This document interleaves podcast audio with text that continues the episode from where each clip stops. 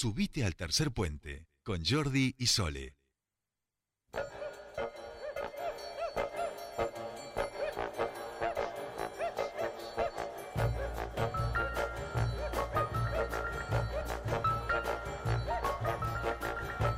Ya estamos aquí 4 y 8 minutos y escuchamos al señor Quincy Jones porque está la señorita Mariana Lesa Brown con toda la cultura para que escuchemos aquí en Tercer Puente. Mariana, ¿cómo te va? Bienvenida. Muy bien, muy bien. Buenas tardes. Contenta. Tú y Sole están muy contentas sí, hoy. Sí, estamos con. Va, yo por lo Sí. menos y Sole también. Sí. Porque eh, la banda con la que vamos a hablar ahora, con su cantante, es una banda que escuchamos mucho. Yo, por lo menos, mientras vivía en Buenos Aires, eh, a fines de los 90, a principios del 2000, la escuchaba muchísimo.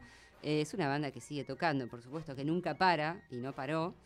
Eh, y bueno, vamos, tenemos la posibilidad de verlos en Neuquén la semana que viene. Esa. ¿eh? Y es así que vamos a hablar con una de nuestras bandas favoritas, eh, que es Non Palidez. Sí. Esa. ¿Eh? Ya está escuchándonos, Y ya Néstor. está escuchando Néstor, que es el cantante de Nompa, así que bueno, lo saludamos, bienvenido Néstor, buenas tardes. ¿Cómo están? Buenas tardes. Muy buenas tardes, Néstor. Te saludan Soledad eh, Brita Paja, Mariana Lesa Brown y Jordi Aguiar. Bienvenido a Tercer Puente aquí en, en Neuquén. Bueno, muchísimas gracias. Los saludo acá desde la nublada y, e inestable Buenos Aires. bueno, acá también está nublado, pesado y medio a punto de llover, ¿eh? Cosa que es raro para bueno, nosotros. en ese, en ese aspecto estamos parecidos entonces. Bien, bien. Bueno, eh, Néstor, yo cuando pensaba en ustedes, eh, yo me, acuerdo que eh, tenía muchos amigos que les encantaba seguirlos a ustedes a todos los recitales. Eh, a donde fueran a tocar, viajaban en grupo y los iban a, y los iban a ver, a donde sea. La peregrinación. la peregrinación era increíble. Yo eh, así los conocí, porque tenía compañeros de la facultad y amigos que me decían, no, nos vamos a ver a Nompa, este fin de semana no estudiamos, no sé, nos vamos a ver a Nompa. Y se iban todos en grupo a verlos. Lo, lo estás tildando del culpable de, de Claro, carreras no, frustradas, no, no después los. No, no, no, yo no, no, no me voy a hacer cargo de No te pongas ese sallo, Néstor. No. No, pero realmente era, nada, a mí me llamó mucho la atención eso y ahí fue que los empecé a escuchar y bueno, nunca nunca paré después de Pero vos de decías escuchar. algo que es la peregrinación. Ese es el Sí. concepto que, que usaron, ¿no? Que le pusieron ustedes a, a- a esta No, cultura. no, bueno, a ver, yo lo, lo que noto es que hay mucha gente que, que se identifica con la banda, eh, ya sea por, por las canciones o por las cosas que pasan en los conciertos o por ese o por este conjunto. Y eso genera que, que, que le den ganas de organizarse y viajarse y conocer otros lugares de la mano de la banda, de una banda que les gusta. Eh, me parece que es muy del muy de nosotros, del argentino eso también, ¿no? De, de seguir a la banda, de organizarse y de, Sí. y de eh, qué sé yo, eh, sacar una camioneta, porque tenemos un grupo de, de chicos que nos siguen y de repente llegamos a Rosario y están ahí, o vamos a tocar a Mar del Plata, y Un que aprovechan el- el- la pasión que tienen o el gusto, como les gusta la banda y, y del paso conocen otros lugares y, y se va armando algo lindo, qué sé yo. Yo no lo he hecho eso en mi adolescencia, no lo hice nunca, eh, pero valoro mucho que lo hagan otros porque si no, no encuentro explicación para que sigamos tocando 25 años después. Eh, y un poco pensaba, Néstor, eh, eh, la concepción igual de ustedes como banda, que, que iniciaron también a la fuerza, remándola. Eh, en alguna entrevista he leído como no eh, nos costaba que nos dieran bola y nosotros seguimos y bueno, y hoy están acá. Y un poco de eso hay. Nosotros pensé que arrancamos a mediados de los años 90 haciendo Claro. un estilo de música que acá en Argentina Exacto. no era popular, era, era como un gueto, era un... eh, siempre éramos como un grupo de personas tratando de imitar a Marley, no, no, no. Claro, Como que había claro. como cierto Claro. cierto prejuicio también, ¿no? Eh, y, y, lo, y lo loco por ahí, o, o lo paradójico de todo esto, que hay un montón de otros estilos de música que, que quizás adoptan más clichés que los que adoptamos nosotros, si es que vale ese término. Eh, pero bueno, lo cierto es que en esa época éramos muy pocas bandas y el Sí. público era era pequeño también. Entonces, eh, en, es- en ese en ese crecimiento, en ese en ese camino que andábamos eh, caminando, tuvimos que empezar a aprender a ser nuestros propios productores, ¿no? Y, y- darle esa impronta de banda independiente o de autogestionada, pero porque también no nos daban bola. Entonces, eh, somos como un ejemplo en, eso, en ese sentido del, del hacerlo por vos mismo, ¿no? Y eso nos permitió también aprender a hacer otras cosas y que tienen que ver con los conciertos, ¿no? Y, y de alguna manera estar sentado de los dos lados del mostrador, ¿no? Porque uno quiere tocar la guitarra y, y, y triunfar con la música si se quiere, y por otro lado también tienes que aprender a, a, a, no sé, a producirte, a viajar, Claro, a salir claro. del lugar, de tu lugar. Bueno, muchas cosas que, que aún no y seguimos aprendiendo, ¿no? Porque lo cierto es que son 25 años de carrera y, y muy pocas veces hemos tenido atrás una estructura grande de una discográfica o una compañía que, que te ayuda a potenciar tu, tu trabajo. Claro. Con lo cual me queda una reflexión que es, la música conectó con la gente, entonces ahí ya hay, hay, hay algo que es maravilloso, que es que te elijan. Y que te elijan para que te elijan como una salida de fin de semana, que te elijan para organizarte y viajar, como contaban al principio de la entrevista. Claro, eso te iba a decir. Que, que, eh, lo que hablábamos al comienzo, ¿no? Eh, que después de 25 años, ustedes, además, evidentemente, eso que te elijan les renueva la energía, porque vienen a presentar su sexto disco de estudio. Pero digo, dejar uno cuando mira para atrás, ¿no? En su carrera y decir, hostia, es que la gente se organiza en fin de semana para juntarse entre amigos y venir a vernos a nosotros a compartir nuestras canciones, digo, ¿no? Eh, ser parte de, de esos momentos maravillosos de amistad, de encuentro, de viaje, ¿qué, ma- ¿qué más se puede pedir, digo, ¿no? En ese sentido. Es una bendición yo- y es una reflexión que hemos tenido como grupo de amigos y como banda, el hecho de haber descubierto nuestra nuestra pasión, nuestra profesión, nuestro hobby, vamos a ponerle, no hobby, no- vamos a ponerle nuestra nuestra pasión y, haberlo transformado en un, en un trabajo. Eh, es eh, magia pura.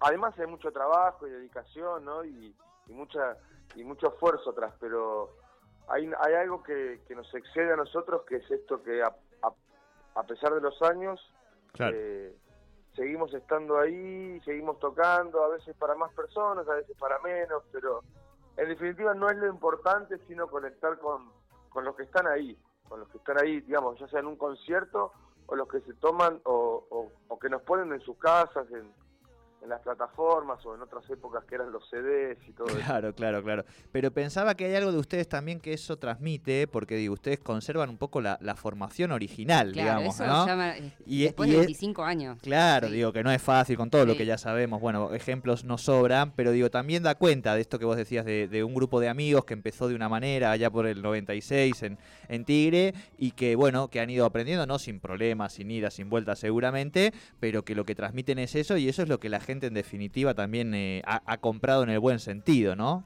O sea, no solamente es una frase, sino que ustedes lo ejercitan como grupo, digamos.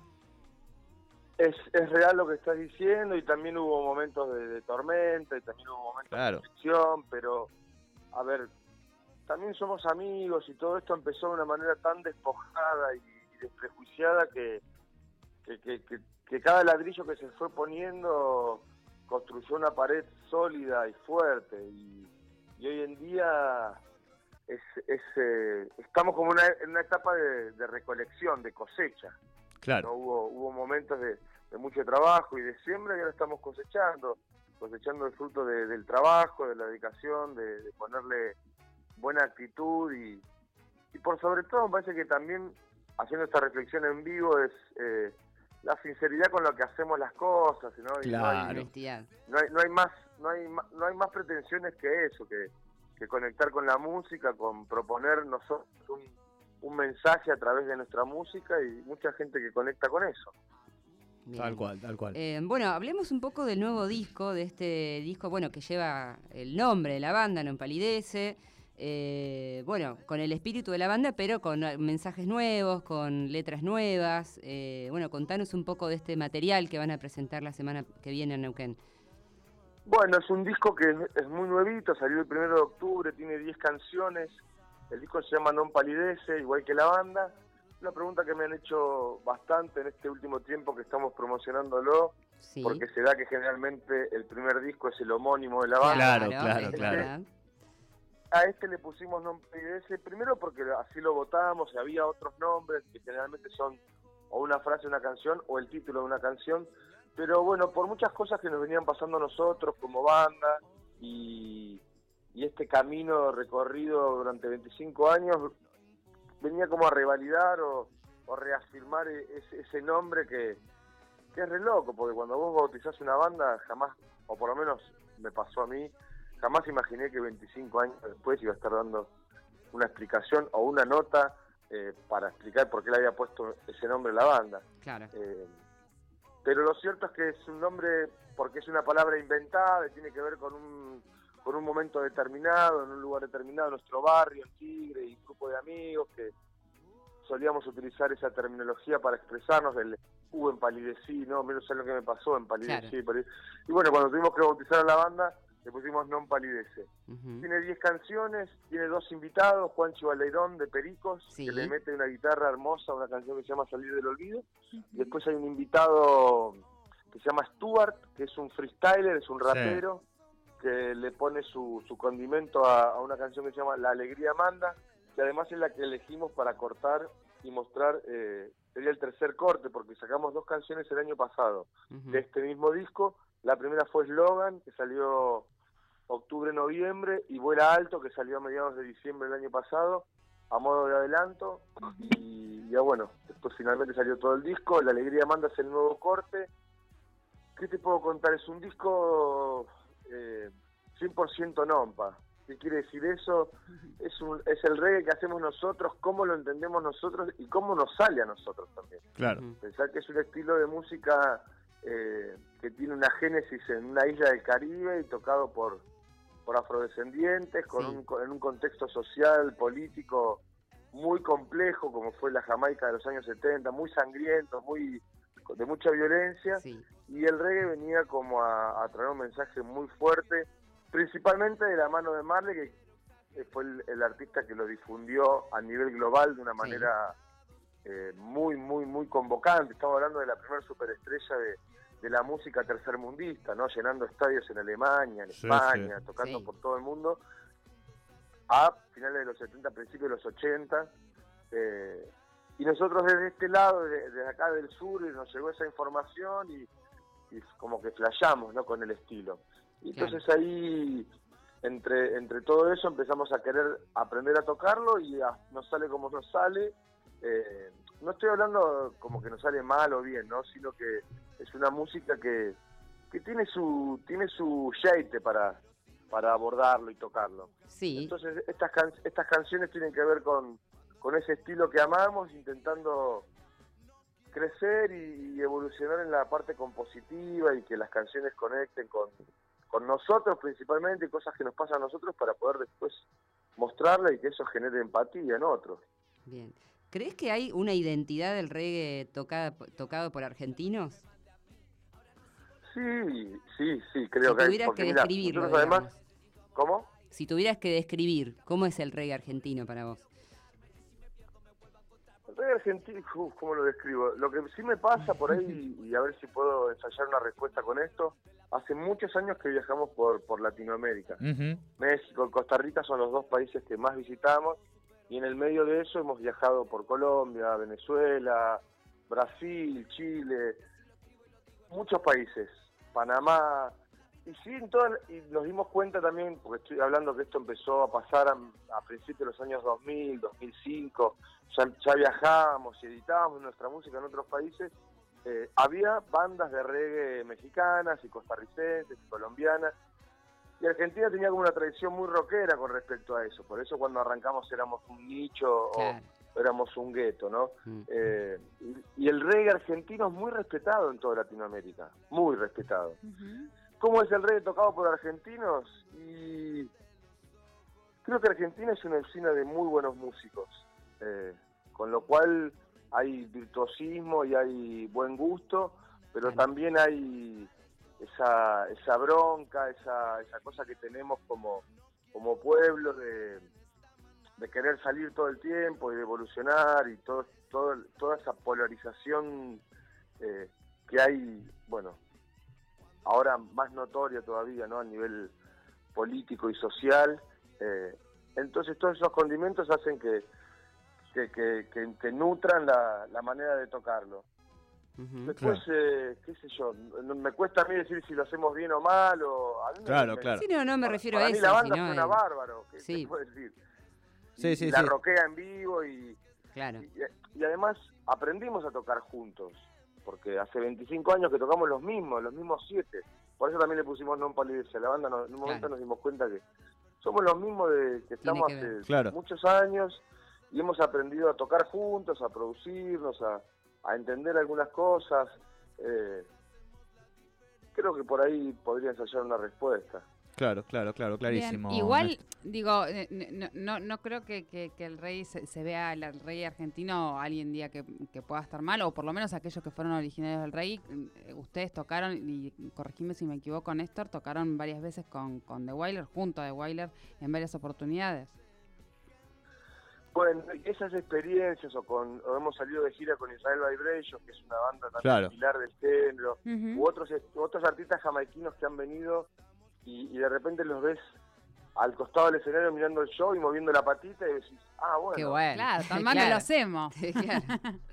viene viene bien y después Sí. y también eso nos ayudó a desprejuiciarnos, ¿no? Estaba Claro. como muy estereotipado todo sí. con respecto al reggae, el look que tiene el reggae y, y, y la marihuana y las Claro. como el- los, los clichés de las cosas como más eh, que se exponen y en definitiva es música, nosotros queremos hacer música. Y, y- y can- y contar nuestras nuestras vivencias o nuestra visión de, del mundo en el que vivimos y, y en, en esa experiencia hemos logrado creo que crecer mucho, inclusive con la aprobación de, de- de estos grandes artistas que nombrabas. Claro. Tal cual, tal cual. Y- Net- sí, sí, perdón. no, no, por No, favor. ¿Y alguna vez han compartido escenario acá con una banda eh, que se llama La Estafa Dab? Sí, los chicos de la estafa DAP Sí. eh, es un gran proyecto. De hecho, tocamos varias veces con ellos y también tienen una tienen un costado autogestivo muy importante. Sí, Sí. Donde, donde producen sus propios shows. Hace poco creo que estaban celebrando un cumpleaños, no sé si fueron 10 años, Eh, sí, sí. estaban sí. celebrando. Y están, eh, claro, Bueno. ahora están armando un nuevo disco y hace poquito habían sacado otro. Tocamos con ellos varias veces eh, y creo que es un ejemplo de, de autogestión y de, y de perseverancia de la estafa DAP. Sí, sí. Claro. Tal cual. Eh, Néstor, eh, te queríamos preguntar también, eh, que es un poco lo que charlamos con, con los distintos artistas en este espacio, ¿cómo fue para ustedes la pandemia? ¿Cómo, cómo les pegó eh, de manera grupal, en términos individuales? Porque, bueno, sabemos eh, obviamente que ha sido un acontecimiento único, pero además en la, en la industria cultural, en el campo artístico, eh, ha tenido un impacto muy fuerte, porque básicamente les, les cortó las piernas, vamos a decir, la posibilidad de los shows, de festejar, de encontrarse y de todo eso que, que sucede con la gente, ¿no? ¿Cómo fue para ustedes? Y fue raro, no, no, no creo que haya sido diferente a lo que le pasó a, a- a la mayoría. Lo que sí por ahí tendría que destacar es que en un momento de... Porque veníamos pensando en frenar nosotros en ese marzo, en marzo del año pasado, porque hacía mucho que no sacábamos un disco, estamos hablando casi de ocho años, que no sacábamos disco, y si bien salieron algunos singles en el medio, eh, andábamos necesitando nosotros también como reencontrarnos Claro. en, en ese ámbito que es el estudio y en un proceso creativo. Eh, pero no en los términos que, que nos, nos propuso la pandemia frenar. Entonces en un momento hubo como una etapa donde cada uno en casa, porque las restricciones para circular eran complejas y, y lo cierto es que también teníamos un poco de miedo de, la- lo que estaba pasando, no es que Sí, sí, obvio. igual y qué me importa y qué me importa porque la, la- la información que había y era un, era un conteo constante de muertos y decesos y de contagios y bueno generó generó un poco de paranoia eso. Nosotros que se fue filtrando y en un momento dijimos che bueno aprovechemos todo esto y, y- y qué hacemos no y bueno y hagamos un disco hagamos el disco que queríamos hacer y pero no nos podemos juntar y bueno hagámoslo a la distancia y y fue importante para nosotros en ese sentido de, de reinventarse, Claro. porque no Claro, estábamos sí, acostumbrados a, a un proceso creativo en la distancia, y mandándote archivos y mandándote audio, te grabo algo yo y te lo mando. Éramos muy de tocar en nuestra propia sala las canciones y, y meti- como mucho metiéndole mucho el cuerpo a, a, a ese, a ese proceso, ¿no? Y tocar y tocar y estar 5, 6, 7 horas en la, en la sala. Esto no se dio así, de hecho, la- termina todo de una manera cómica que tuvimos que aprender las canciones después que las grabamos. claro, claro, no claro. tuvimos ese ensamble claro. que solíamos tener. Eh, siento que lo usamos positivamente el, el parate para generar un, un disco y, y, esta propuesta nueva que se llama Non Palidece con 10 canciones nuevas. Es un disco compuesto, grabado, mezclado y lanzado en pandemia. Eh, con lo cual ahí denota una resiliencia nuestra eh, importante que también nos, nos, nos volvió a unir en, en el estudio y a limar algunas asperezas que veníamos teniendo y, y fue realmente muy, muy, Oxígeno. muy diferente pero muy Claro. agradable también hacerlo. Claro.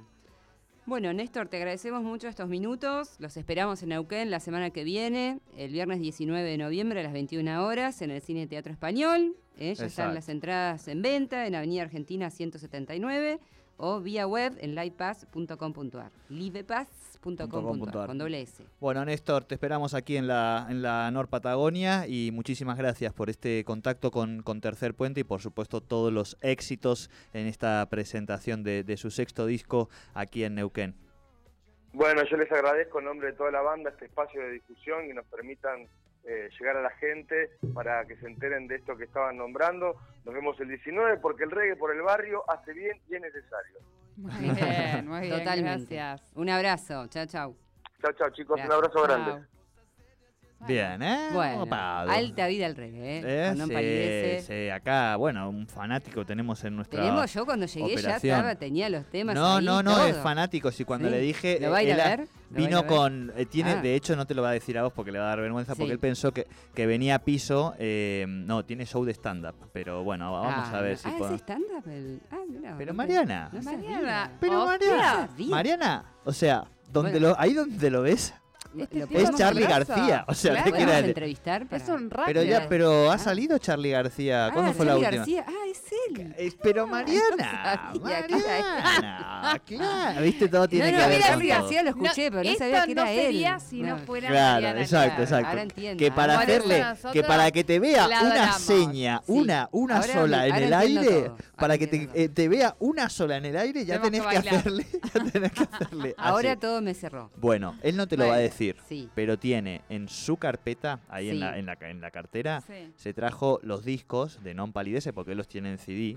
Ay, digamos, vida. porque él pensó que venía a piso, ¿viste? No. Y dijo, no, no, y entonces para firmárselos y todo, no, no, es fan, fan, fan. O Ah, sea, claro, claro, bien. claro. Sí, sí, sí. O me sea, encanta, bueno. no, no, no, en eso se copa, se copa.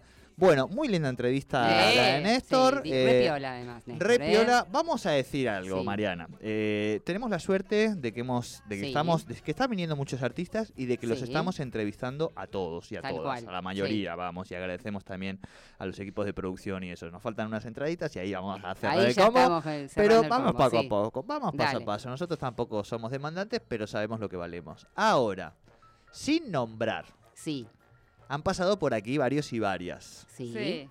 Yo creo que tenemos la suerte de que en la mayoría de los que nos han atendido han sido bastante copados con el programa. Sí. Se han prendido, han charlado, les hemos preguntado de, de todo, viste, buena leche.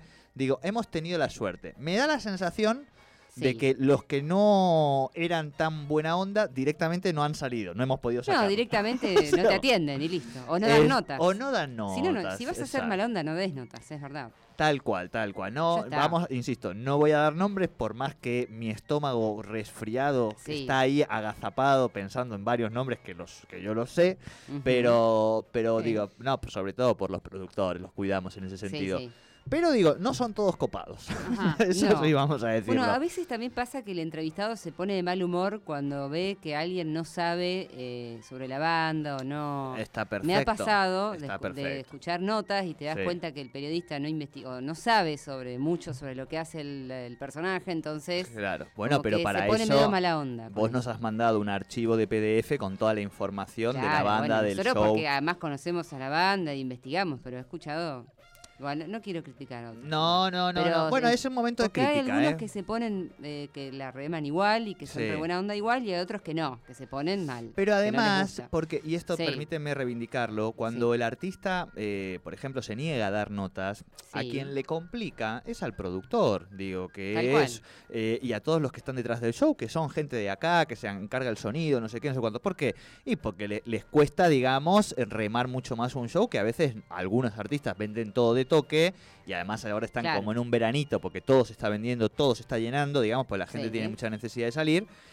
Pero eh, eso no lo tiene que hacer todo, digamos, ¿no? Claro, Creo bueno, a veces hay- no dan notas porque ya están todas las entradas vendidas. Claro. Eso puede pasar Uh, también. y, te doy, y te doy un dato, Hay eh, ahí voy a sí. tirar un dato atento. Sí. O a veces no dan notas también, porque el productor ya le ha pagado, no van a coproducción, y tiene asegurados, da igual la venta de entradas que Sí, tenga, y no le importa. y no le importa, digamos. Qué vos- feo cuando hacen eso igual. Eh, Sobre todo Sí. porque, insisto, los productores son gente, en muchos casos, laburantes como nosotros, Porque digo. tienen que apoyar a los productores también. Y porque es el tipo que le garpa y Claro. vos que sos, y sos alguien público, y bueno, Es exacto, ayuda con tus redes, decir, che, voy a estar en Neuquén, qué sé yo. ¿viste? Ese tipo de cosas. No lo digo por nadie en particular, o sí, pero se los dejo ahí. ¿Eh? Tal cual, tal cual. Perfecto. Mariana Elisa Brown, hermosísima la nota, las dos contentas. Sí, claro. Algo que te parezca Algo, importante bueno, les puedo agregar algo. Sí. Eh, eh, todos los miércoles a las 7 de la tarde Sí. hay presentaciones de libros en la sala Zaraco. Yo me escribió Karen de... Karen Mello. Sí, para que me anote. No me ha anotado todavía, porque te iba a preguntar a vos, porque estabas en la Zaraco, ¿por qué no me anota? O sea, ayúdame y me armo todo. Y bueno, anotate, anotate Bueno, antes después que se agoten mandame- los lugares, porque ya no, pocos. ya están para marzo, me Ah, dijeron. sí, sí, sí, es que se hizo una convocatoria y se presentaron Sí, no, cientos ellos, de, de no, no, bueno, eso es bueno, que ya hayan presentado Bueno, cientos. Eso es bueno. Exacto, Muy me bien, pone sí. contento. Bueno, y hoy a quién le marzo, no. toca. Sí. Le toca a Eli Navarro. Sí, Hoy, a Eli miércoles. Navarro que presenta Ah. su libro a las 19 horas, Delirios Compartidos, si no me Sí, equivoco. sí, sí. sí. Estuve con ella el viernes a la noche, eh, que estuvo desfilando en el ah, evento de en el rock. evento de Vale Villalba y la, todas las chicas. Exacto, Me encantó. exacto, exacto, Muy bueno. desfilando muy bueno, exactamente. Muy bueno, vi algunos videos, me encantó. Sí. Sí. Bueno, y ahí Eli estuvo como bailando, haciendo algo. Exacto, por lo que vi. exacto. Sí. Perfecto. Bueno, esta tarde entonces a las 19 presenta su libro Eli Navarro en la sala de arte Emilio Zaraco, Me encanta. eh, directora de teatro, dramaturga, así que bueno, no se lo ¿Y pierdan. quién, ¿Y quién hace ese diálogo? ¿Vos? No, no, eh, lo presenta Karen. Ah, Karen, que es la encargada de literatura del- de la sí, sí, sí, municipalidad. de sabía, sabía. Por Bueno, eso bueno. lo presenta ella. Perfecto. Y está la muestra de Ornella Cuchetti, que la pueden ver de paso, dan una, dan una vueltita y miren la muestra que, actual que hay en este momento, que se inauguró la semana pasada, Perfecto. el viernes pasado. Perfecto. Mariana Elisa Brown, qué alegría que es verte aquí los miércoles. Porque aparte ya vienes tú y decimos, bueno, Yo también me pone ya contenta. pasó la mitad de la semana, como diría Sole Sanguichito. Ya está Mariana, ¿qué quiere decir que ya nos bajamos? Queda el final. Sí, jueves, ya que queda jueves jueves, y viernes, exactamente. bueno, Eh, gracias totales, como gracias siempre. a ustedes y los dejo con los emprendedores, ¿no? Que hoy vienen. Sí, tenemos ahora unos minutitos Ah, antes de los emprendedores que tenemos ahí en la gatera un par de cosas, así que ahora Bien. lo vamos a comunicar. Abrazo. Bueno, chao, chao, nos vemos. Claro como el agua viene, entre risas me sanaste, entre risas me sostienes, como quieres que me aleje, como quieres.